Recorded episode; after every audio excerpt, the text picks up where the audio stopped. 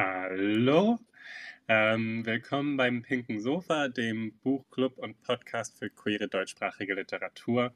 Heute sitzen wir hier mit Samina Jehansep, der Autorin von Frozen Ghosted Dead. Hallo Samina. Hallo, schön, dass ich da sein darf. Yes. Und ich bin Kai, Blogger und Autor und zusammen mit Josia leite ich den Buchclub und Podcast Das Pinke Sofa. Ähm, und ja, freue mich heute hier ähm, mit Sam und beziehungsweise Samina. Was, was ist dir lieber? Sam ist voll in Ordnung. cool, mit, mit Sam hier quatschen zu dürfen. Ähm, und bevor wir mal zu ja, den tieferen ähm, Fragen kommen, will ich euch erstmal Sam ein bisschen vorstellen mit einigen kurzen Fragen, wo sie sich entscheiden muss zwischen zwei Möglichkeiten. Ich habe immer gerne diese Quickfire-Questions, ähm, damit wir einen kleinen Eindruck von dir bekommen. Ähm, deswegen fangen wir am besten direkt mal an. Bist du ein Hunde- oder ein Katzenmensch? Katzen. Mhm. Coverdesign oder Buchillustration? Buchillustration. Romance oder Science Fiction? Ah, Science Fiction. Am liebsten beides. ähm, ja, dazu kommen wir noch. Ähm, Prima oder Niobe? Ah, das ist fies. Mm, Niobe. ähm, okay, und dann jetzt am besten nochmal hinterher Bryn oder Winterhof? Bryn. Okay. Märchen oder Horror? Märchen. Hörbuch oder Podcast? Podcast. Oh.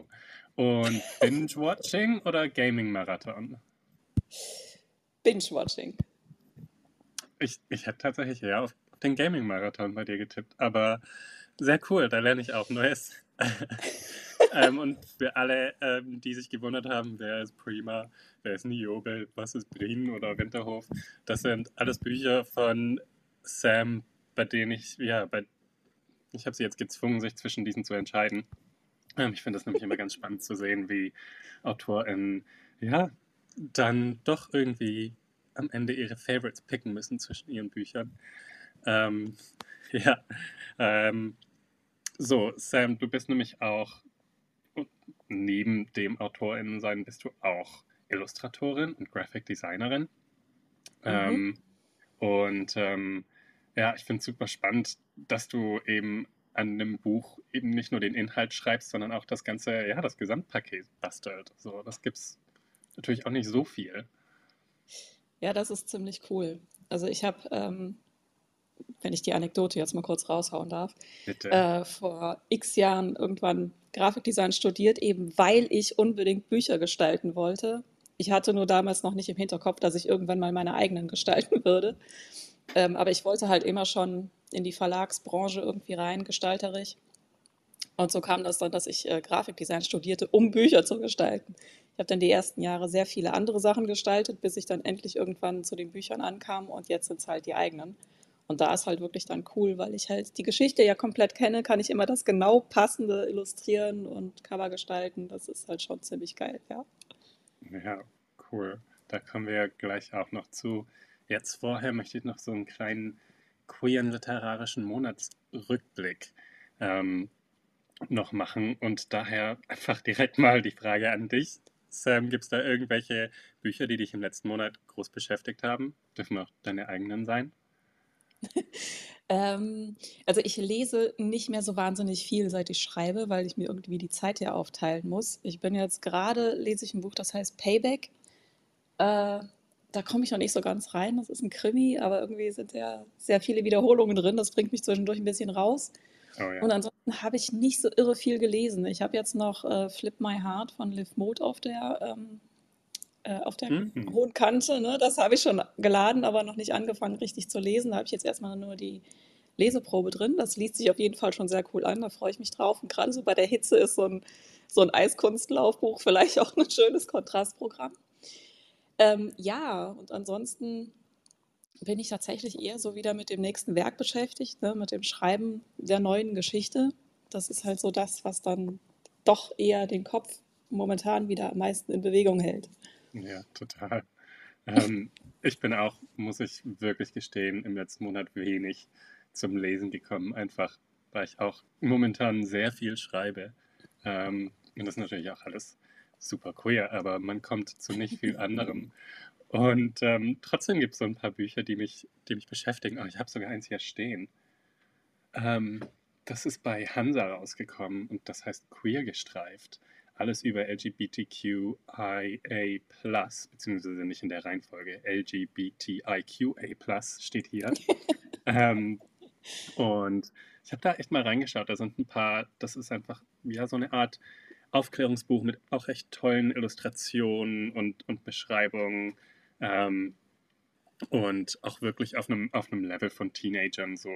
Du hast nicht das Gefühl, da, da wird auf dich herabgeguckt, sondern es ist echt auf Augenhöhe ähm, und macht Spaß zu lesen. So. Es sind einige coole Ressourcen und Infos drin. Ähm, und sonst ist jetzt endlich Cemetery Boys auf, auf Deutsch erschienen. Jadriel und Julian heißt das ähm, im Deutschen. Ähm, das habe ich, da habe ich eine richtig wunderschöne Box zugeschickt bekommen mit so einer ich glaub, Kerze. Ich weiß nicht, ob sie nach Popcorn riechen soll, aber für mich riecht sie nach Popcorn. ja, cool. und ich will mich nicht beschweren.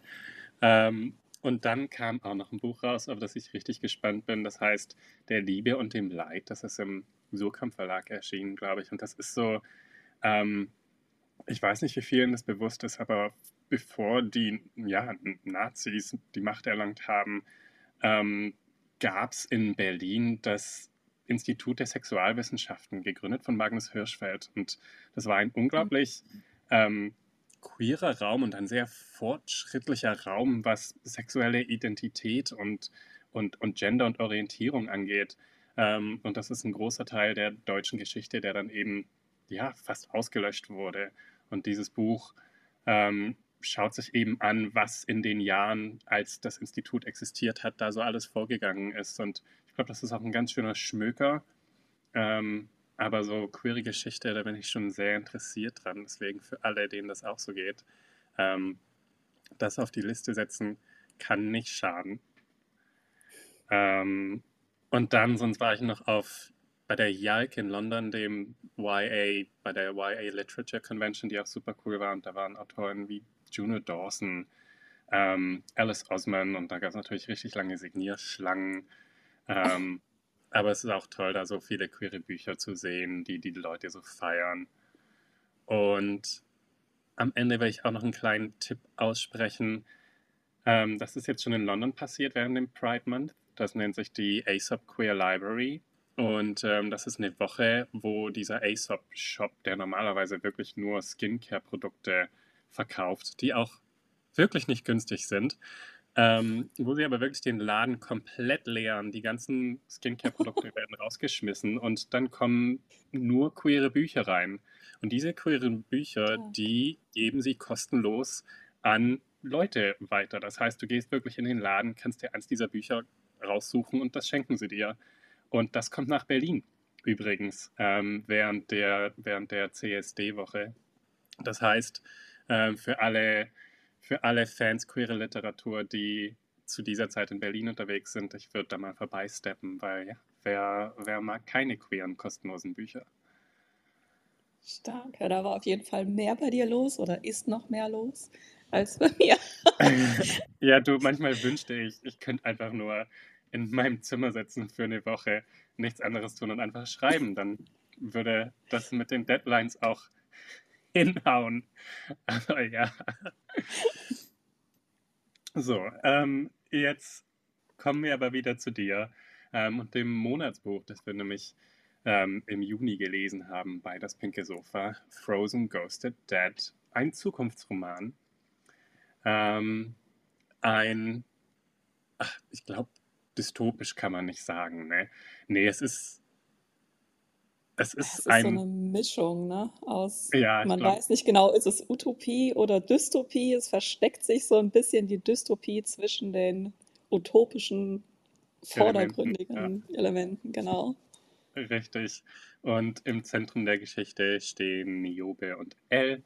Ähm, Niobe hat einen ziemlich krassen Stalker und hat eigentlich den Plan, von der Erde zu verschwinden, ähm, in eine Art Eisschlaf zu verfallen, um dann 100 Jahre später wieder aufzuwachen und in einer neuen Welt, auf einem neuen Planeten zu sein. Ähm, und als dieser Stalker dann, als die Stalker dann, als die Stalker-Angriffe dann immer heftiger werden, ähm, bekommt sie eben eine Personenschützerin zugeteilt. Ähm, und das ist Elle. Und zwischen den zwei, ja, knistert es dann ziemlich. Ähm, und zusätzlich spitzt, zusätzlich spitzt sich natürlich die Stalker-Situation auch noch ziemlich zu. Es gibt ein paar Morde. Ähm, und von daher ja, haben wir einen dystopisch-utopischen Mystery-Romance-Thriller. Ähm, um es kurz zusammenzufassen. Ähm, Samina, ich habe mir überlegt, wenn du dein Buch pitchen müsstest in einem Satz. nee, vergiss es. Einer der Gründe, warum ich nicht mehr zu Verlagen gehe. Ich kann meine Bücher nicht in einem Satz zusammenfassen. Die sind einfach, die sind ja schon vom Genre her so chaotisch zusammengewürfelt. Ja, die willst alles. Naja, aber, aber was machst du, wenn dich jemand fragt, okay, worum geht es in dem Buch? Was ist dann deine Antwort? Ja, dann eiere ich immer so ein bisschen rum. Ne? Es ist ein Zukunftsroman mit einem Stalker, einem prickelnden Bodyguard. Und ja, ich lamentiere dann immer, ich kann mich total schlecht selbst verkaufen. Also wenn ich so spontan irgendwas gefragt werde, stehe ich immer total auf dem Schlauch. Ich muss sowas wochenlang vorbereiten und ähm, irgendwie den perfekten Satz dann finden. Ich sollte das vielleicht auch mal tun. Aber naja, ich drücke mich immer vor so Sachen. Ne? Ja, ich glaube, bei mir war es, wenn mich irgendwer fragt, dieses, worum geht es eigentlich in deinem Buch, dann kann ich immer, da habe ich wirklich den Vorteil zu sagen, es ist wie Bridgerton, aber in schwul. So, und dann, dann das, also, das finde ich zum Beispiel ja. ein super Satz, ja, der erklärt einfach alles. aber so, das ist, glaube ich, wirklich meine Strategie. Ich suche mir, ich suche mir ein Konzept, ich suche mir ein Fandom, ähm, das, ja, das, das die Leute kennen und dann hänge ich einfach in queer oder in schwul hinten dran. Ähm, und schon, schon habe ich das Nicken und ich muss gar nicht mehr sagen. So, das sind halt normalerweise dann meine Pitches. Das ist das, trifft auf das in queer. Ja, dann könnte man bei Frozen Ghosted Dead vielleicht sagen, futuristischer Kevin Costner ohne Kevin Costner. Aber mit queer. mit queer, genau. Ähm, ja, ich weiß nicht, eine Freundin von mir sagte mal, ähm, was war das? Sie meinte irgendwie, nee, ich krieg's schon nicht mehr zusammen. Das war auch halt irgendwie so ein Witz, mit, in dem Kevin Costner halt mit drin war, weil halt Elle ja der Bodyguard ist, aber ich krieg's nicht mehr hin. Ach, verdammt. Alles gut. Ähm, was mich jetzt auch interessiert ist, wie ist dieses Buch entstanden? Also war das ähm, eine Sache, die du schreiben wolltest und dann ist es eine ganz andere geworden oder wusstest du von Anfang an, dass das wird dieses Buch? Naja, also ursprünglich hatte ich vor, mal was anderes auszuprobieren und keinen Genre-Mix zu schreiben und mal ganz solider Krimi, so ein Snack für zwischendurch, der halt wirklich so in der Jetztzeit spielt und so einen eigentlich sehr bekannten Plot nimmt und halt einfach nochmal eine neue Geschichte draus macht. Ne? So ein ganz einfaches Stalker-Bodyguard-Ding mit halt ein bisschen Romance drin. Ähm, ja, während ich so schrieb, hat sich meine Muse aber leider wieder gedacht, nee du, das ist hier alles ein bisschen zu wenig.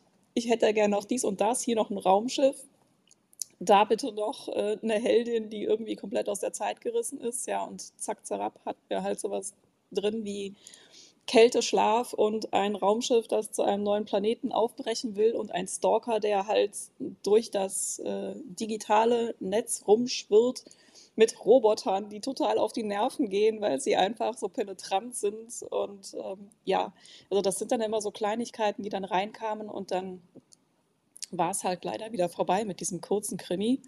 Das Buch ist dann natürlich auch doppelt so lang geworden, wie ich ursprünglich mal dachte. Aus dem Snack ist dann halt wieder so ein richtig ernsthaftes Projekt geworden. Ja, das, also das, ich kann mir immer Pläne setzen. Also ich habe witzigerweise bei jedem Buch vorgehabt, du hältst dich an ein Genre. Ja? Also Green sollte reine Fantasy werden, ähm, Prima sollte ein einfacher Gesellschaftsroman werden und Frozen Ghosted Dead einfach Krimi mit Romance. Aber es ist halt jedes Mal, wenn ich sowas anfange, kommen halt tausend neue Ideen dazu und ich denke mir immer so, wie cool wäre das jetzt, wenn in dieser magischen Welt ein Serienkiller rumläuft, ja? Oder wie cool wäre das, wenn dann der Bodyguard 100 Jahre im Kälteschlaf war oder so. Und dann artet das leider immer aus. Ich habe mich damit abgefunden. Richtig, also wieso, wieso es erzwingen, wenn es auch einfach, wenn, wenn die Geschichte einfach so will und, es, und am Ende was Gutes bei rauskommt. Also ich meine, ja, das fließt halt einfach so zusammen. Warum soll ich dann jetzt versuchen, das krampfhaft zurechtzustutzen? Äh, die Leser mögen es ja. Also die finden es ganz gut, dann zwischendurch mit so Sachen überrascht zu werden und dann ist ja alles in Butter. Ja, und ich meine, ich finde sowieso dieses Genre-Bending, was, was so passiert, ich finde das unglaublich spannend. Also ich finde es wirklich toll, ähm, einfach Elemente aus verschiedenen Arten von Geschichten zu nehmen, ähm, und die miteinander zu verbinden und dann eben zu gucken, was kommt dabei raus. Also da entstehen wirklich spannende, coole Sachen ähm, und neue Konzepte und ähm, von daher will ich mich auch wirklich null beschweren. So. Ähm, es ist tatsächlich cool, weil ich auch selber oft nicht weiß, was am Ende rauskommt. Ich entdecke das immer so während dem Schreiben mit den Figuren. Ja, ja, was, was ich, was mich total beeindruckt hat und was ein wirklich starkes, großes Element dieses Buch ist, ist das Worldbuilding. Ähm, da wir uns 200 Jahre in der Zukunft befinden, ähm, hat sich natürlich einiges geändert und da hast du dich auch so richtig ins Zeug gelegt. Also du hast eine sehr hochtechnisierte Welt ähm, geschrieben. Da, sind, da ist ein komplexes politisches System mit dabei ähm, und die Handlung ist auch sehr stark mit, mit dem Worldbuilding verbunden. Ähm, und das, das klingt jetzt alles, als wäre das irgendwie total kompliziert zu lesen. Das ist es nicht. Aber ich will nur sagen, ich glaube, das ist gar nicht so einfach, das zu schreiben. Und ähm, das kommt mir fast so ein bisschen vor wie, wie eine Art Puzzle, das du irgendwie lösen musst, bevor du es dann, bevor du es jemand anderem irgendwie natürlich greifbar machst. Und da frage ich mich einfach, wie viel Zeit hat es dich gekostet, diese, diese Welt zu planen und was ist dein Vorgang beim Worldbuilding? Ist das ein Prozess während des Schreibens? Ist das was, das was du wirklich separat austüfteln musst? Wie sieht das aus? Ähm, also ich plane tatsächlich sehr wenig. Ähm, das ist bei mir, Puzzle ist ein schöner äh, Begriff dafür. Ich setze die Geschichte wirklich wie so ein Puzzle zusammen. Ich habe immer so eine Grundidee, manchmal bestimmte Szenen, die ich dann einfach auch schon aufschreibe, ähm, um die sich dann die komplette Geschichte entwickelt. Und ich fange zum Beispiel meistens mit dem Epilog an, weil ich genau weiß, wie die Geschichte aufhört und ich muss mir dann überlegen, wie kommst du denn jetzt dahin? Das ist super hilfreich. ich bin immer jemand, ich fange an mit toller Pitch, aber wie es ausgeht, I don't know. Mal gucken. I don't know, ja. Also ich sehe mich da selbst immer wie so eine Art Detektivin, die halt die Geschichte finden muss zu diesem. Ne, es ist halt, als stehst du vor so einer ermordeten Leiche ja, und muss halt herausfinden, was ist damit passiert. Und für mich ist das mit dem Epilog genauso. Ich habe halt den Epilog da stehen und muss jetzt herausfinden, wie bist du eigentlich da hingekommen. Hm. Und das ist bei dem Worldbuilding wird es dann immer sehr spannend, weil, also ich weiß am Anfang halt auch noch nicht alles. Ne? Ich weiß dann immer, es gibt irgendwie einen Konflikt und irgendein politisches äh, Gerangel. Und diese Ausarbeitung, wie das System aufgebaut ist, äh, wie das funktioniert, ne, wie die Gesetze da so miteinander spielen, das ergibt sich dann meistens immer so mit der Geschichte mittendrin. Weil ich dann auch immer schauen muss, ähm, also ich versuche dann immer so aus Lesersicht zu gucken, ne? wenn du halt keine Ahnung davon hast, was diese Geschichte ist, dann musst du ja zusehen, dass die Leute, die das jetzt zum ersten Mal lesen, verstehen. Und ich versuche dann immer, mich selber so zu betrachten, als würde ich die Geschichte das erste Mal betrachten und dieses politische System zum Beispiel zu verstehen. Und dann muss ich halt manchmal auch sagen, an der Stelle willst du, dass das funktioniert, aber du musst jetzt halt auch den Leuten noch erklären, warum das funktioniert. Und es gibt immer so diese, das habe ich beim Schreiben früher sehr oft gemerkt, ähm, dass du halt bestimmte Sachen runterschreibst und halt sagst, ah, ich will, dass das funktioniert. Ja, also das, das gibt dann dieses Erzwungene, man kann es nicht erklären, aber ich sage jetzt einfach, das funktioniert. Und das ist halt der Punkt, wo ich dann sage, nein, ich will nicht einfach nur sagen, dass es funktioniert, ich will, dass man sieht, dass es funktioniert. Und da sind okay. dann die Stellen, wo ich mir halt wirklich lange den Kopf drüber zerbreche.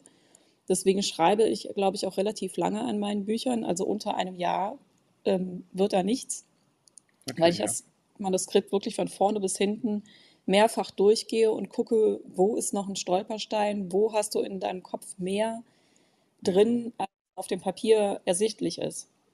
Ich muss sagen, es ist aber auch gesund, ein Buch nicht in unter einem Jahr zu schreiben. Also ich finde, das, das Tempo und der Druck, der teilweise auf AutorInnen gelegt wird, nach dem Motto, ja, es, es geht teilweise wirklich viel zu schnell und, ähm, und ich denke mir, wow, wie, wie schnell diese Leute mal eben Trilogien hier raushauen. Ähm, und dann ja. sind das auch so 400 Seiten. Ähm, und ich denke mir, das ist schon wirklich ordentlich. Und da kriege ich immer so ein bisschen Panik, weil ich mir denke, boah, ich, ich, ich will das nicht machen. Ich ähm, hätte wirklich gern einfach Zeit für dieses Buch, weil ich weiß, wenn ich die Zeit habe, dann, dann wird dieses Buch besser. Qualitativ auf jeden Fall. Ähm, ja. Ja.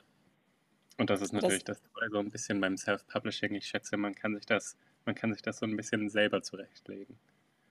Ja klar, Self-Publishing macht ja halt niemand irgendwie Vorschriften. Keiner sagt, du musst jetzt an Datum X dein Manuskript abgeben. Das ist halt für mich halt auch einer dieser vielen Vorteile, die ich dabei empfinde, dass du halt einfach sagen kannst, so, das Buch braucht halt so lange, um gut zu werden. Und dann nehme ich mir die Zeit einfach. Ich meine, es gibt natürlich dann immer so ein paar Lesen, die dir sagen, ah, wann kommt denn dein nächstes Buch und so. Und ich sage dann immer, ja, es, es kommt, wenn es kommt, weil ich will es ja. halt nicht erzwingen, dieses also ich kenne halt so ein paar Leute, die schaffen das wirklich innerhalb von drei Monaten einen Roman rauszuhauen. Keine Ahnung, wie die das hinkriegen. Ähm, vielleicht liegt es auch einfach daran, wenn du Fantasy oder Science Fiction schreibst, du musst ja halt die ganze Welt erklären. Mhm. Wenn du mhm. jetzt, weiß nicht, ein Krimi in der Jetztzeit oder eine Romance in der Jetztzeit schreibst, dann ist ja die Welt schon erklärt. Das, ne, das, Absolut, das, du ja. weißt, wie die aktuelle Welt funktioniert. Das heißt, das ist so ein ganzer Part, der wegfällt ich könnte mir vorstellen, dass das halt schon enorm viel Zeit spart, weil du nicht so wahnsinnig viel darüber nachdenken musst. Ja. Bei dir wird das ähnlich sein. Ne? Wenn du einen historischen Roman schreibst, musst du dich in diese historische Welt einlesen, recherchieren, gucken, was passt zusammen, was nicht. Und das ja. sind halt alles so Sachen, die fressen halt Zeit. Also auch wenn man es nicht glaubt, du. es reicht nicht, einen Wikipedia-Eintrag zu lesen und schon Absolut. ist man.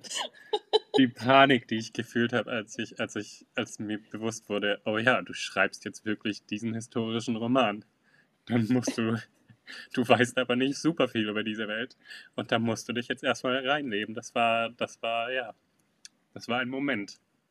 Nee, aber ich denke es mir auch wirklich immer, also wenn ich mir zum Beispiel Sarah J. Maas oder Cassandra Clare anschaue, was, was, ja wirklich gute Beispiele sind, die ja auch so 600 Seiten Klopper haben und teilweise kommt da jedes Jahr ein Buch von denen raus.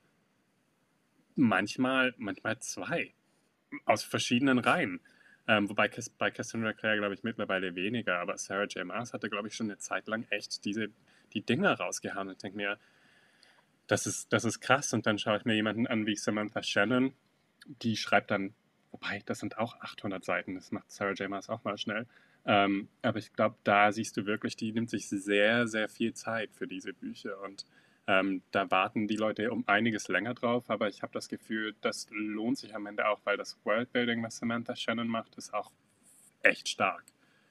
Ähm, mhm. Und es sind tolle, also es sind auch tolle queere Bücher. Shoutout, by the way, für alle, die, die ähm, oh Gott, auf Englisch heißt es The Priory of the Orange Tree, die das noch nicht gelesen haben, das kann ich empfehlen. Für die queeren High Fantasy Fans. Ja, wieder zurück zu dir ähm, und deinem Worldbuilding. Ein Teil, den ich super spannend fand davon, ist ähm, ein, ein Ding, das nennt sich Syndex. Ähm, oh. Und wenn ich das verstanden habe, ist das eine Art, ich würde es O-Ring nennen, korrigiere mich. Ähm, und die Farbe oder Macher dieses, o dieses Syndex sagt etwas über die sexuelle Orientierung oder die Vorleben äh, Vorlieben oder auch Dating-Präferenzen der Person aus. Ähm, genau. Erzähl uns mal ein bisschen von, von diesem System und, und deine, ja, deine Gedanken dazu. Finde ich super spannend.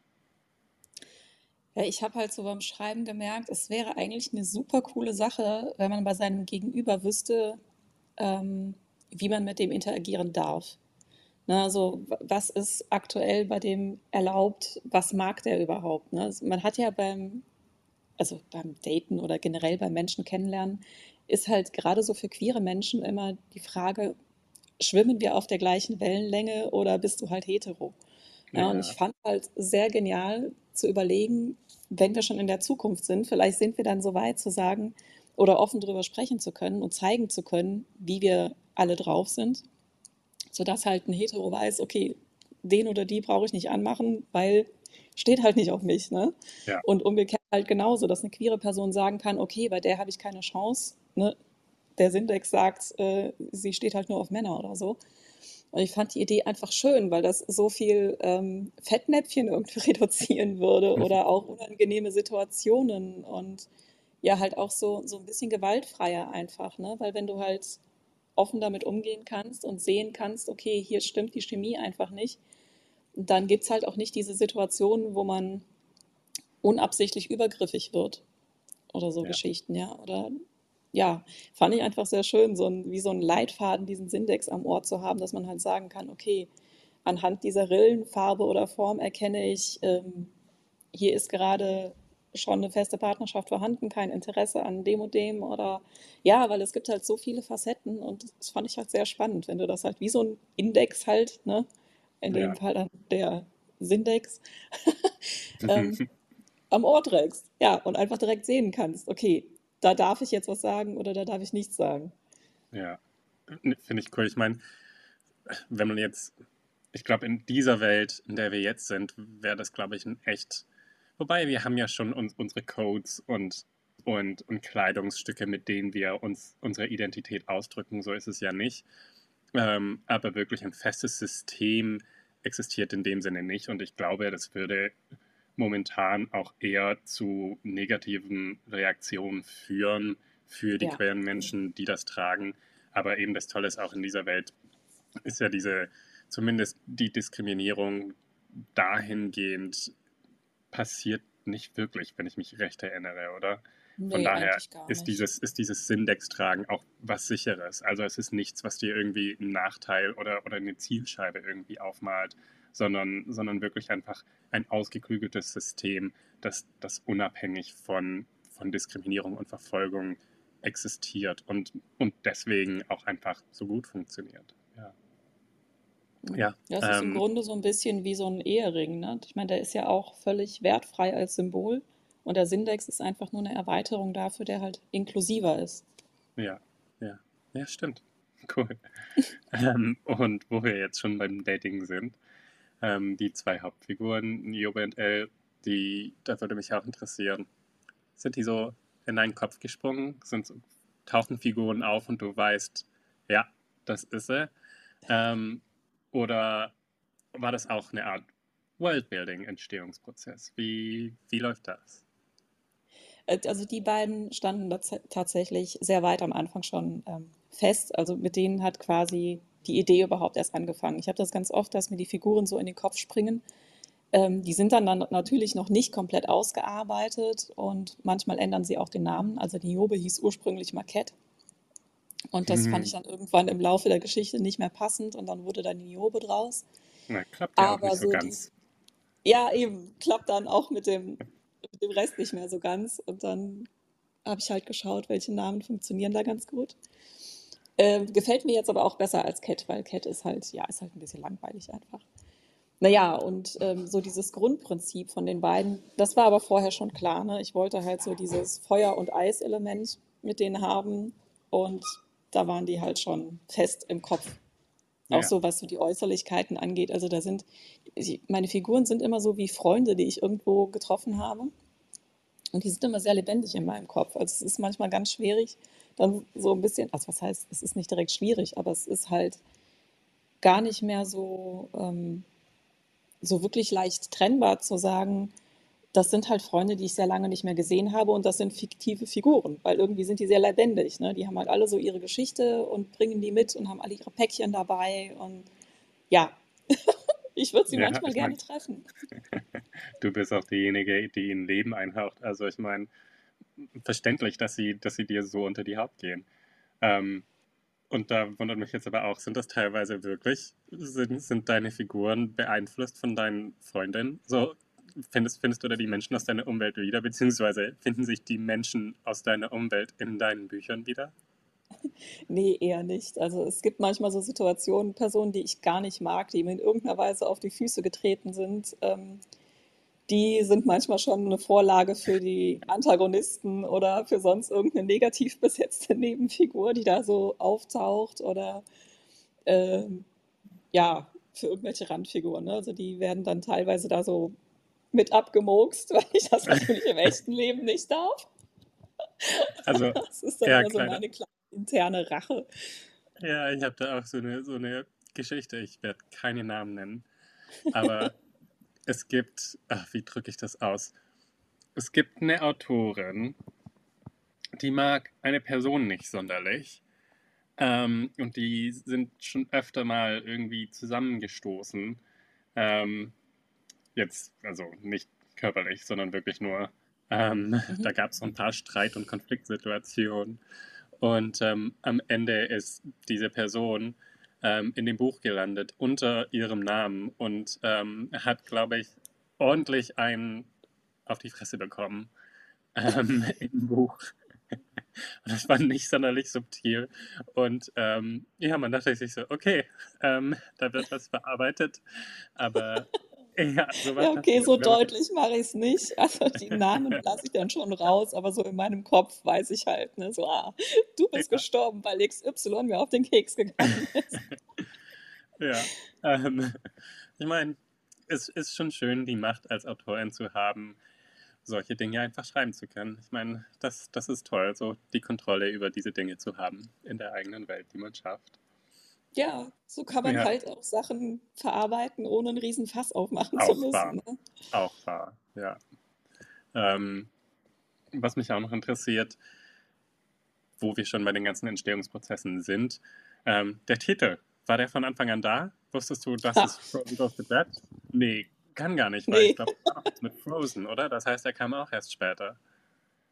Also der Titel war ganz schlimm. Der ursprüngliche Arbeitstitel war My Sexy Bodyguard, weil es halt ursprünglich mal so eine etwas prickelnde Krimi-Romance werden sollte. Und das, das also war das, dann. war das von Anfang an auch der Plan, das dann so zu nennen, oder war das ein, Ar- war das ein Arbeitstitel? Nee, ich hatte tatsächlich vor, das so zu nennen, weil das Okay. ist mit dem ersten Plan, den ich da hatte, vollkommen on point gewesen. Aber das hat dann im Lauf der Geschichte einfach irgendwann nicht mehr gepasst, ne? weil es von diesem starken Romance-Plot weggegangen ist, gar nicht mehr so viel ähm, Romance oder halt auch ja, so ein paar erotische Elemente enthielt, wie ich das ursprünglich mal vorhatte. Und es wurde dann halt immer mehr zu diesem Science-Fiction-Krimi und ja, das, das ging nicht mehr zusammen einfach. Ne? Es war eine völlig neue Geschichte geworden. Und bis ich diesen Titel gefunden hatte, also das, das war ganz anstrengend. Ich habe dann mit ähm, meiner Le- Lektorin Simone irgendwann gesprochen und meinte so, ey, ich raste hier aus, ich finde diesen verdammten Titel nicht. Hm. Und sie hatte dann irgendwann, ähm, also ihr ist das auch nicht so leicht gefallen, weil das Buch ist halt wieder so vieles auf einmal und dann etwas zu finden, das alles zusammenfasst in so einem Titel, schwierig. Und sie hatte dann aber irgendwann eine Idee, die bestand aus vier Worten. Ich, den vierten weiß ich schon gar nicht mehr, aber da war dann der Moment, wo ich dachte, ey, eigentlich willst du ja keinen englischen Titel, aber diesmal passt der einfach auch so gut. Und wenn wir das eine Wort noch Ich streichen und vielleicht noch einen Zukunftsroman hinten dran setzen, dann verstehen auch die deutschsprachigen Leser und alle anderen, dass es eigentlich ein deutscher Roman ist, aber halt einen englischsprachigen Titel hat. Das Ding ist ja, bei meinem eigenen Namen muss ich immer gucken, dass das nicht ähm, oder ein bisschen eindeutiger wird. Ne? So eine Sarah Müllermeier, keine Ahnung. Wenn Ja, die Frozen Ghosted Dead schreibt, ist das ein bisschen deutlicher, als wenn Samina Johansen Frozen Ghosted Dead schreibt. Deswegen musste ich halt immer gucken, ja, irgendwas Deutsches muss da noch rein, sonst denken die Leute, ähm, das ist halt tatsächlich englischsprachig.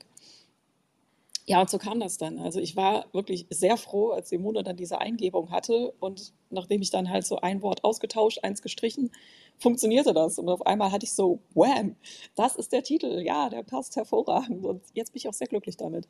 Auch wenn Deutschlehrer ihn nicht so geil finden. ich bin ein Riesenfan. Also ich finde, du hast, du hast direkt so einen kleinen Pitch, ähm, fragst dich direkt so, was ist Frozen, was ist Ghosted, wer ist Dead? So, also ich finde, der klappt, der klappt schon richtig gut. Ähm, und dann auch zum Cover. Was war das? So, da könnte ich mir vorstellen, da hattest du sehr konkrete Vorstellungen. Also das ist jetzt, ich weiß nicht, du kannst mich berichtigen, aber ich kann mir vorstellen, dass du dachtest, die zwei, die werde ich auf dem Cover haben. Oder wie war das? Ähm, Cover war diesmal tatsächlich auch schwierig. Bei allen anderen Hm. Büchern ging das schnell, da hatte ich das Bild sofort vor Augen. Bei Frozen jetzt irgendwie nicht so, weil ich normalerweise aber auch nicht mit Fotografien arbeite. Also ich meine, wenn du meine Arbeiten so kennst, da ist ganz selten mal ein Cover dabei, wo halt wirklich äh, Fotos von Menschen drauf sind, weil ich Menschen auf Cover eigentlich gar nicht so sehr mag. Das nimmt einem ja oft so die, die Vorstellung weg oder in eine Richtung, die vielleicht für den Leser gar nicht äh, zutrifft. Und bei Frozen hatte ich dann erst angefangen, auch so sehr viel mit Cyber-Elementen und mit so kybernetischen Zusammensetzungen rumzuspielen und zu machen, so, also eher so abstrakt.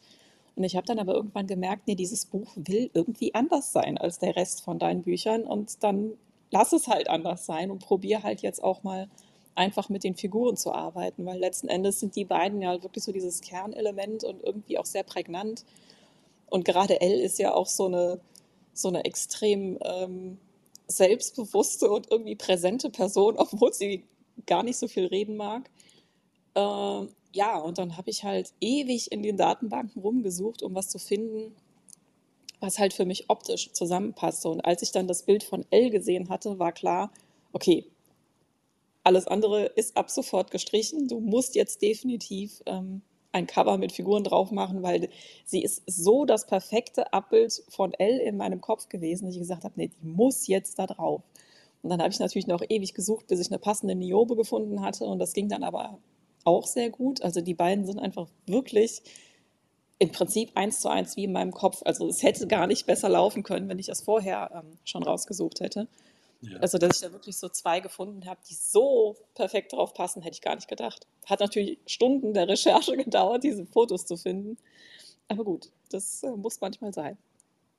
Finde ich auch gelungen. Also ich muss sagen, das ist so ein Cover, das spricht mich an. Das, das, das hole ich aus dem Bücherregal. Ähm, und ich bin auch kein Riesenfan von irgendwie Menschen oder Figuren vorne drauf. Vor allem Fotos. So, ich glaube, wenn es eine gewisse Artwork ist oder sowas, ist das nochmal was anderes. Aber ich meine, hier hast du Mhm. es ja auch nochmal abgewandelt. So, also, nee, ich, es ist dir, ist dir wirklich gut gelungen. So. Das Ähm, freut mich. Was mich jetzt auch noch, worüber ich noch, noch ein bisschen Fragen habe, ist generell das Self-Publishing, das du ja jetzt wirklich auch schon eine Weile machst. Ähm, und ich kann mich noch erinnern, ähm, ich glaube, das war Breen, ähm, ein Fantasy-Roman von dir, ähm, den du erst bei einem kleinen Verlag veröffentlicht hattest. Ähm, und später hast du die Rechte wieder zurückgekauft, weil du gesagt hast, ich möchte ja meine Bücher selber veröffentlichen. Ähm, wie wie, wie kam es dazu? Also generell, dass du sagst, ich bin, ich bin eine self-published Autorin ähm, und ähm, ja, ich, ich fahre diesen Zug, weil, weil er mir gut passt. So. Hm. Ähm, ja, Brien war der Debütroman, der ist äh, damals in diesem Kleinverlag erschienen und am Anfang war das auch alles noch okay. Also es war natürlich das erste Buch, da bist du sowieso total aufgeregt, bist dankbar für alles, ähm, was dir angeboten wird, weil äh, ja, das ist halt in dem Moment erstmal überwältigend, ne? Dass jemand Hm. anders dein Buch lesen möchte, gut fand und veröffentlichen will. Und es war auch eigentlich soweit alles in Ordnung. Also die Verlegerin war nett, ähm, das ist soweit gut gelaufen. Ähm, aber es gibt halt so Sachen, gerade bei Kleinverlagen, die einfach nicht ähm, eingehalten werden oder umgesetzt werden können. Also mir wurde zum Beispiel damals gesagt, es wird ein Lektorat und Korrektorat gemacht. Dann gehe ich davon aus, dass es ein Lektor und ein Korrektor macht. Tatsächlich wurde es dann aber äh, von der Ver Verlegerin selber gemacht und da merkst du halt dann schon, das ist nicht so optimal. Also Hm. da waren sehr viele Fehler noch drin was von den Lesern komischerweise überhaupt nicht bemängelt wurde. Bei Self-Publishern ist ja jeder kleine Fehler wird direkt auf die Goldwaage gelegt. Wenn das bei einem Verlag passiert, ist da immer noch so ein Verlagsbonus. Ähm, da wird das nicht so oft kritisiert. Und das fand ich irgendwie sehr eigenartig, aber gut, war Sehr natürlich, widersprüchlich, ja. äh, ja, ein bisschen. Und was mich aber wirklich gewurmt hat, ähm, waren halt dann nicht so Sachen, also ich meine, der Buchsatz war halt auch nicht so, ne? Als Buchsetzerin tut mir das halt immer in der Seele weh, aber ich habe damals auch nicht den Mut gehabt zu sagen, du, ähm, das ist nicht so toll hier, sondern ich habe das einfach geschluckt. Ich dachte mir, ja gut, das ist ein kleiner Verlag und du bist als Autorin, hat nun mal der Verlag das Sagen. Und ich wollte ja auch nicht unangenehm sein. Ne? Man Naja. will ja nicht mehr verlangen, als man eh schon bekommt. Und da war noch so dieses, diese Dankbarkeit für alles irgendwie drin. Und irgendwann ist das ein bisschen umgeschlagen, weil ich mir gedacht habe, warum muss ich denn dankbar dafür sein, dass Verlage mein Buch veröffentlichen?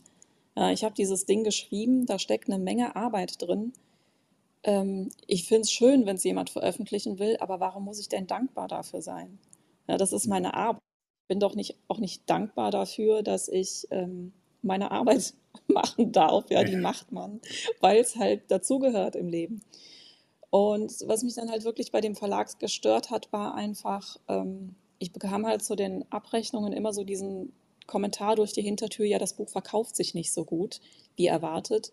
Also das war dann ja so ein, so ein, hm, so ein Abwälzen von, es ist irgendwie deine Schuld, dass es sich nicht so gut verkauft, weißt du? Ja. Und gleichzeitig war dann aber das Problem, der Verlag ist bei Social Media null präsent. Also die haben, glaube ich, eine Facebook-Seite und die alle paar Monate, Wochen irgendwie mal kurz bedient wird und dann auch nicht auf eine ansprechende Art und Weise. Ansonsten ist der Verlag bei Social Media überhaupt nicht vertreten gewesen.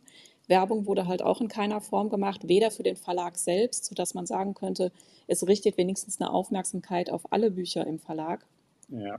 auf ein einzelnes Buch. Ja, und dann hat im Prinzip null Marketing stattgefunden und alles, was halt gemacht wurde, ist dann halt mehr aus Eigeninitiative bei mir passiert. Also ich bin halt auf kleine Messen gegangen und habe versucht, da irgendwie so ein bisschen Aufmerksamkeit zu machen. Ähm, aber das, das ist halt in dem Rahmen nicht möglich. Ne? Also Ja, dadurch, dass du ja auch relativ wenig verdienst an einem Verlagsbuch als Autorin, ähm, ist, sind halt die, die Finanzierungsmöglichkeiten, die du selber in Werbung stecken kannst, sehr begrenzt. Sonst machst Ja. du halt immer ein Minus. Und ich habe tatsächlich damals immer ein Minus gemacht, obwohl ich ja nur kleine Sachen versucht habe. Aber selbst da ist halt immer dann am Ende, wenn ich Glück hatte, allenfalls bei Null rausgekommen. Ja, und dann habe ich mir das halt ähm, noch bei einem zweiten Verlag angeguckt, mit Winterhof damals. Und da durfte ich, habe ich, oder habe ich direkt von vornherein gefragt. Ich sage, du, darf ich den Buchsatz bitte selber machen und die Illustrationen selber und so. Ähm, ich verlange auch nicht wirklich was dafür, wenn es äh, nicht geht oder so. Ähm, mir geht es halt wirklich darum, dass das Buch schön wird. Das durfte ich dann aus, auch machen und das war soweit in Ordnung. Da war dann eben das Problem, dass der Verlag irgendwann die ähm, Honorare nicht mehr auszahlte. Das heißt, da standen wir halt alle als ähm, Autorinnen und Autoren ähm, auf einmal da und bekamen halt überhaupt nichts mehr. Das führte dann dazu, dass wir halt ähm, teilweise mit Anzeigen oder gerichtlichen äh, Androhungen aus diesem Vertrag raus mussten. Und der Verlag, der existiert mittlerweile auch nicht mehr. Und das waren halt so negative Erfahrungen direkt am Anfang, wo ich mir halt dachte, das, das kann doch nicht. Also von einem Verlag erwartest du einfach irgendwie mehr Professionalität oder mehr Ahnung, Ja. als du selber hast. Und das war eben bei beiden nicht der Fall. Also bei dem einen war es nicht so dramatisch, da waren es halt eher so diese Sachen, die nicht gemacht wurden, nicht geboten werden konnten. Und bei dem anderen Verlag war es halt dieses, wir machen halt mit den Autoren schnell Geld. Ähm, und das, waren, das hat nicht funktioniert. Also es hat auf unterschiedliche Arten bei beiden Verlagen nicht funktioniert. Und dann stand ich mit Prima damals kurz davor, das Manuskript abzuschließen, beziehungsweise hatte es dann abgeschlossen und habe dann überlegt, okay, ähm, du brauchst halt jetzt wieder einen neuen Verlag, weil mit den alten möchtest du so nicht zusammenarbeiten. Und dann habe ich das Manuskript an einen Verlag gerade abgeschickt gehabt und während ich im Prinzip auf Senden klickte, wurde mir klar, ähm, das fühlt sich hier nicht richtig an, das fühlt sich nicht gut an. Du willst eigentlich deine Sachen nicht mehr aus der Hand geben und ähm, ja, so diese, diese Einflussmöglichkeit aufgeben. Ja. Und dann habe ich mir gedacht, okay, also so wie das bisher gelaufen ist mit den Kleinverlagen und den geringen Verkaufszahlen, die halt da waren, es kann eigentlich nicht schlimmer werden, wenn du mal Self-Publishing ausprobierst. Ja? Ich meine, Mhm. du bist Grafikerin, du machst das für andere Verlage, du kannst es für dich selber machen, da ist kein Unterschied in der Qualität. Ne? Ja, und dann habe ich halt bei Prima, nachdem ich diese eine Bewerbung abgeschickt hatte, alle anderen direkt wieder gelöscht, die ich vorformuliert hatte und habe mir gedacht, nee, du gehst jetzt ins Self-Publishing, probierst das aus. Wenn es nicht funktioniert, dann ist halt Pech. Wenn es funktioniert, dann ist es vielleicht eine Möglichkeit, dein Schreiben weiterzuführen, ohne diese Frustration, die da vorher immer dabei war. Und das ist zum Glück sehr gut gegangen. Ne? Also, dass Prima dann so ein Erfolg geworden ist, ähm, hätte ich gar nicht gedacht. Also wirklich überhaupt nicht.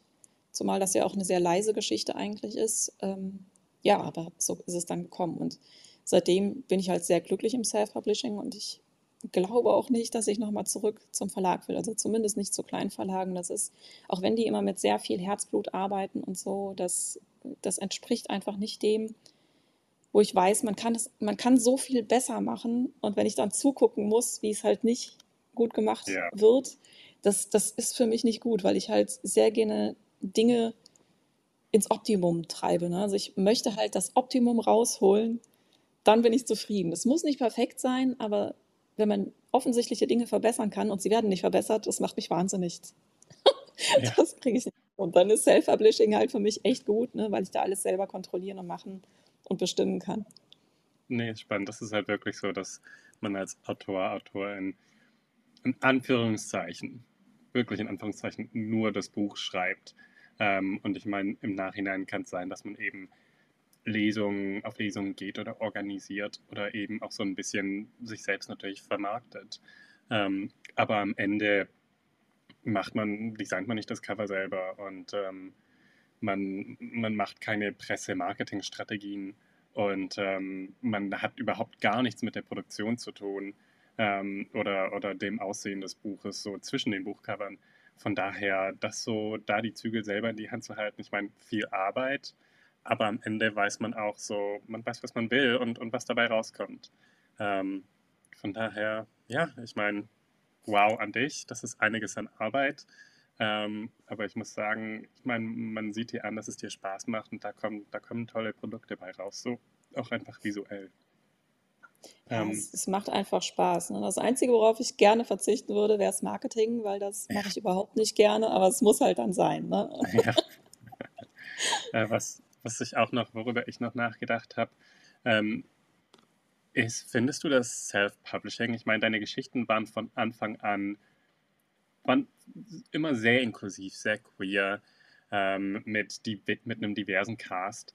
Ähm, und ich habe auch das Gefühl, was das angeht, gibt es im Self-Publishing oder bei, bei Kleinverlagen um einiges mehr Vielfalt als dann doch im traditionellen Verlagswesen. Wie, hm. wie siehst du das? Findest du, dass Self-Publishing inklusiver und diverser ist als, als traditionelles? Ja, auf jeden Fall schon allein dadurch, dass äh, wir als queere Personen oder in irgendeiner Form marginalisierte äh, von der traditionellen Verlagswelt gar nicht richtig ähm, wahrgenommen werden oder einfach nicht die Chancen haben, wie das halt so der Otto Normal Deutsche im Prinzip hat, ist das Self-Publishing natürlich gerade so eine Anlaufstelle für Leute, die halt in der Regel nicht gesehen werden oder ja. die bewusst ausgegrenzt werden. Ne? Und das Self-Publishing ist halt offen. Ne? Es ist wie so eine Open Software. Jeder kann das einfach machen und veröffentlichen, ungeachtet der Hautfarbe, der religiösen Ausrichtung, der sexuellen Ausrichtung. Also da kann halt niemand sagen, das verkauft sich nicht. Ja, das ja. Argument bei traditionellen Verlagen ist ja immer, dafür haben wir kein, oder dafür gibt es keine Zielgruppe. Ja, das verkauft mhm. sich nicht. Und das ist immer dieses Standardargument. Und im Self-Publishing ist das halt einfach kein Argument. Da, ist, da macht einfach jeder und wer es halt wirklich ernsthaft äh, anstrebt, der fasst auch einen Fuß dann als Self-Publisher. Ja, ja. Also gut, ja, einfach dieses nicht Gatekeeping nicht. ja, ja, hast recht. Ähm, und findest du, dass sich da generell in den letzten Jahren auch in der Literatur was geändert hat? Also ins, du, hast, du hast auf jeden Fall die Perspektive, was das Self-Publishing betrifft. Findest du, dass es auch noch irgendwie hat sich mehr geöffnet? Und ja, wie sieht es da aus mit der traditionellen Verlagsbranche? Also im Self-Publishing ist ja eigentlich schon immer so gewesen, dass da sehr viel individuelles Programm gefahren wird. Ne? Also dadurch, dass den Autoren eben niemand sagen kann, du darfst nur dieses und jenes schreiben oder es muss vom Schema her wie Buch XY sein. Ähm, da zieht ja jeder sein eigenes Ding durch. Ich kann es jetzt hauptsächlich auch, ähm, also ich habe sehr lange nur englischsprachige Literatur gelesen, weil es im Deutschen eben wahnsinnig wenig Ähnlich an Dingen zum Beispiel genauso, gab. Ja. Ne? ja. Dann das, das ist tatsächlich mittlerweile besser geworden, dass bei uns eben auch ähm, mehr Leute mittlerweile sich trauen, auch solche Sachen zu schreiben. Aber eine Zeit lang hast du das halt wirklich nur auf dem englischsprachigen Markt gefunden und da eben schon mal ich sag mal, irgendwie zehn Jahre früher als bei uns jetzt so ungefähr. Ne? Und ja. ähm, das ist halt was, das eben auch mit dem Self-Publishing möglich wurde oder mit diesen Kleinverlagen, die halt gesagt haben, wir machen hier unsere eigene Nische. Wenn wir halt nicht bei euch mitspielen dürfen, schaffen wir uns unsere eigene Welt. Ähm, und so fangen, glaube ich, ganz viele innovative Dinge an, dass halt irgendwer sagt, okay, wenn ihr mich nicht mitspielen lasst, dann mache ich mir meinen eigenen Spielplatz hier. Und so haben sich eben diese Nischen gebildet oder diese Kleinverlage und halt auch die Self-Publisher, die sich auf irgendwas spezialisiert haben, was halt vorher einfach keine Chance auf dem Markt hatte. Ja. Und dadurch, dass es dann aber eben auch in dem Bereich ähm, erfolgreiche Self-Publisher oder eben spezialisierte Kleinverlage gab, die halt tatsächlich Absatz gemacht haben, vielleicht jetzt nicht in Millionenhöhe oder so, aber man hat gesehen, da ist tatsächlich Interesse. Und ja. seitdem habe ich das Gefühl, kommen eben auch die Großverlage auf den Trichter. Man könnte hier zwischendurch vielleicht auch mal versuchen, da was ins Programm mhm. zu nehmen. Ne? Also ich meine, ja. ich kann mich vor x Jahren nicht daran erinnern, dass da irgendwann mal irgendwas Queeres dabei gewesen wäre zum Beispiel. Und mittlerweile hast du ganz viele, ähm, die zumindest dann aus dem englischsprachigen Raum übersetzt werden. Sowas wie Cinderella is Dead ist jetzt, glaube ich, relativ aktuell. Mhm. Ne? Oder ja, gerade auch rausgekommen. Ne, genau, deswegen kam ich da gerade drauf. Ich meine, da hast du halt auch ähm, eine schwarze Protagonistin und das Buch ist auch noch queer und es wird halt ja. ins Deutsche übersetzt. Das ist halt sowas, das hat es vor ein paar Jahren einfach noch nicht gegeben. Also da merkt man halt schon, sie versuchen es ja zu langsam. Sie haben erkannt, okay, es gibt tatsächlich eine Zielgruppe dafür, die vielleicht auch nicht für Millionen Absätze sorgt, aber es ist eine Zielgruppe, die man bedienen kann und die dann halt auch sehr dankbar einkauft, anstatt ja. die halt einfach komplett zu ignorieren und zu sagen, ja, das Buch verkauft sich dann ja nur zweimal, weil es sind halt nicht nur diese wenigen queeren Menschen oder generell marginalisierten, wo man halt immer sagt, ähm, ja, dann verkaufen wir halt 100 Bücher oder so. Dadurch, dass halt diese ganzen Gruppen immer irgendwie ignoriert oder außen vor gelassen werden, gibt es, glaube ich, gar kein realistisches Bild davon, wie viele wir eigentlich sind. Ja, und das sind halt so die Sachen, die durch diese individuellen Veröffentlichungsmöglichkeiten jetzt so langsam nach und nach immer sichtbarer werden. Ja. Und wie du es gerade selber auch schon angesprochen hast, also selbst wenn unsere, ich meine, irgendwo verstehe ich ja schon dieses, die Zielgruppe ist nicht so groß. Ja, da ist was dran, rein, wenn man auf Zahlen irgendwie guckt. Okay, ähm, da gibt es nicht so viele KäuferInnen wie vielleicht in, in, einer, in, einer weißen, ähm, in einer weißen Mehrheitsgesellschaft. In Ordnung. Aber ich glaube, es wird einfach weiterhin unterschätzt, wie hungrig ähm, queere oder generell marginalisierte Personen sind, was, was Repräsentation, was ihre Geschichten angeht. Und ich glaube, es gibt auch ja. diesen Running Gag von wegen, ähm, wie nach dem Motto, ähm, wenn es irgendwo lesbischen Content gibt, dann schauen sich das alle Lesben an, weil sie genau das wollen. Also so, und, und egal, so ich glaube, das war auch so ein bisschen mit First Kill, das jetzt gerade auf Netflix erschienen ist, war auch so, das war auch so ein bisschen die Idee von wegen, ja, okay, es ist trashy, aber wir sind Lesben, wir wollen Lesben sehen und deswegen gefällt uns dieser Content und deswegen schauen wir uns diesen Content an, weil wir ihn wollen, weil wir ihn toll finden. Also unterschätzt nicht so die Kaufkraft, die Leidenschaft, die wir als queere Personen haben, wenn es um, wenn es um diesen Content geht. So, ähm, ja. Ich glaube, was auch ganz oft unterschätzt wird, ist die Tatsache, dass queere Sachen nicht ausschließlich von queeren Menschen gelesen werden. Also ich ja. muss da immer an diese ähm, Absage von einer Agentur denken, die ich damals sehr früh bekam. Da hatte mir die Agentin explizit ausgerechnet, wie wenige lesbische Frauen meine Bücher lesen würden, weil ja auch nur ein geringer äh, Prozentsatz von denen wieder auf Fantasy steht. Ja. ja. und sie ist halt wirklich hardcore davon ausgegangen, dass ausschließlich lesbische Frauen Bücher lesen, in denen ein lesbisches Pärchen vorkommt. Und das ist halt so ein Quatsch. Also wenn ich als ähm, als nicht hetero, hetero Geschichten lese, ja, dann das dürfte in dem besser. Sinn gar nicht existieren dann, wenn diese Logik ja. tatsächlich funktionieren würde, ja. Und ich habe halt einfach so viele Lesende, die, die einfach hart hetero sind und da auch voll zustehen. Völlig normal. ähm, aber die lieben halt trotzdem diese Bücher. Ja? Die lieben die Bücher nicht, wegen der sexuellen Orientierung, sondern einfach, weil denen die Geschichten Spaß machen.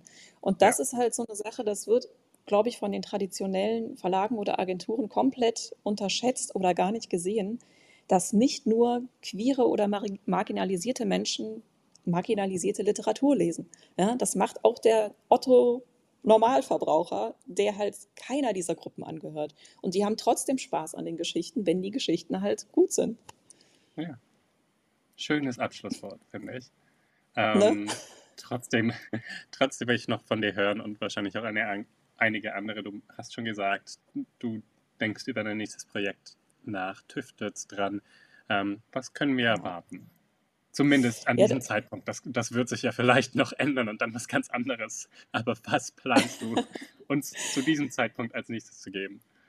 Äh, ja, also eigentlich ist das aktuelle Projekt schon ein etwas älteres Projekt, was auf der Kurzgeschichte äh, basiert, die ich mal ähm, in einer Anthologie drin hatte.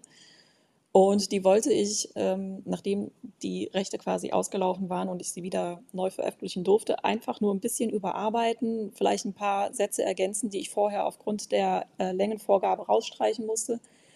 Die wollte ich halt wieder reinnehmen und während ich das dann gemacht habe, fiel mir auf, mein Gott, du musst dir noch tausend Dinge eigentlich erzählen, die noch spannend wären. Und diese Nebenfigur hat eigentlich einen kompletten eigenen Plot verdient.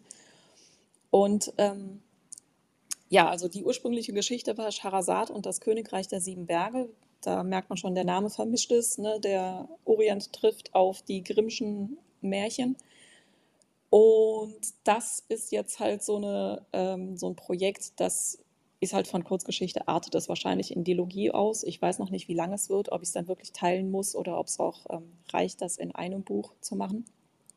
Aber da werden wir halt so ein bisschen mit ähm, nordischer Geschichte auf der einen Seite ähm, anfangen. Dann geht es halt zu den Grimmschen Märchen, wie gesagt, so in den, ne, zu den sieben Bergen und so weiter. Und eben auch mit Charazad, die halt ein, äh, ja, ein Anliegen hat mit einem König, der in diesem Königreich der sieben Berge sitzt. Ähm, da gibt es Verknüpfungen dann einfach und so treffen halt die Figuren aus Orient und Westen aufeinander. Da wird es viel Magie geben, viel äh, Einsprengsel aus allen möglichen Märchen. Also gerade äh, habe ich jetzt noch ähm, Rumpelstilzchen mit eingebaut. Der war vorher mhm. zum Beispiel überhaupt nicht da. Und die äh, so eine zarte, beschriebene junge Königin, die halt vorher nur am Rand erwähnt wurde, hat jetzt ihren eigenen Plot und ähm, ja, also da, da ist natürlich schwierig, jetzt viel zu verraten, ohne den Plot zu verraten, aber es wird auf jeden Fall ein heftiges Crossover in alle Richtungen der Märchen und Sagen. Und ich bin gespannt, was daraus noch wird. Also es ist jetzt ähm, so circa ein Drittel geschrieben. Ein bisschen habe ich wieder umgeschmissen, wieder rausgeschmissen. Es kommen immer neue Sachen dazu. Und es wird auf jeden Fall sehr abenteuerlich und dann auch wieder erstmal High Fantasy, dann keine Science Fiction, das, aber da sind es auf jeden Fall auch noch so ein paar Ideen im Hinterkopf. Das heißt, wenn Charazad und das Ganze drumherum fertig ist, das dann hoffentlich nächstes Jahr der Fall ist, äh, dann geht es wahrscheinlich auch wieder in eine Science Fiction Richtung. Mhm. Ich bin hooked. Das war schon ein ziemlich guter Teaser. Ähm, und ich bin auch so ein absoluter Märchenfan, gerade wenn sie, gerade wenn sie queer werden. Das, das, das macht nochmal irgendwie, gerade wenn sie inklusiver werden, das macht nochmal irgendwie das erzählt nochmal eine ganz neue Geschichte, bringt nochmal eine ganz neue Perspektive rein. Ich finde, da lässt sich einiges mitmachen. Das ähm, stimmt, ja. Ja, dann will ich nochmal sagen, danke dir, vor allem ein großes Danke, dass du an deinem Geburtstag, by the way, ähm, dich mit mir getroffen hast, um hier über Bücher zu quatschen. Ähm, ja, und von daher, es war mir eine große Ehre, dass du beim Pinken Sofa mit dabei warst. Ähm, und ja, ich glaube, wir sind alle gespannt auf das, was da bei nächstes bei, was da noch so bei dir rumkommt. Und ich meine, die Wartezeit für alle, ähm, die es nicht erwarten können, gibt es ja zum Glück noch einige andere Bücher von dir zu lesen, die man sich auch so anschauen kann. Genau, die reichen für ungefähr drei, vier Wochen bei manchen Leuten. ja, okay. Aber dann, dann muss man vielleicht einfach ein bisschen weise sein und sich die einteilen. Genau. Cool. Nee, danke, dass ich dabei sein durfte. Es hat mir viel Spaß gemacht und es war wieder sehr unterhaltsam hier. Mir auch total danke. Und noch ein kleiner, noch ein kleiner Hinweis: Wir gehen jetzt übrigens in die Sommerpause. Das heißt, wir werden nicht sehr aktiv sein. Es kommen vielleicht so ein paar Neuerscheinungsposts, weil die machen mir immer Spaß, die zu machen und ich will euch da auch nicht hängen lassen. Aber wir sehen uns so richtig wieder im September und hören uns dann auch wieder im September. Von daher danke euch und einen schönen Sommer. Denkt dran, viel Wasser zu trinken. bye bye.